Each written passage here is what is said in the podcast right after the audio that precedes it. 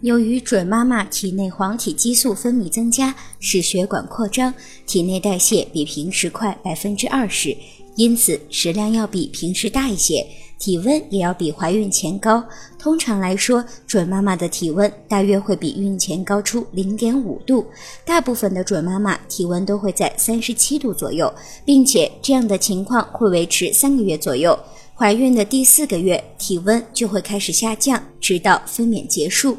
准妈妈由于体温偏高，所以准妈妈比平时要怕热。建议准妈妈经常用清水冷敷脖子、腋下、胯下以及背部容易长痱子的地方，要穿宽松透气的衣服。如果准妈妈觉得身体痒的难受，可以请皮肤科的医生诊断，不要擦含有酚的成分药膏。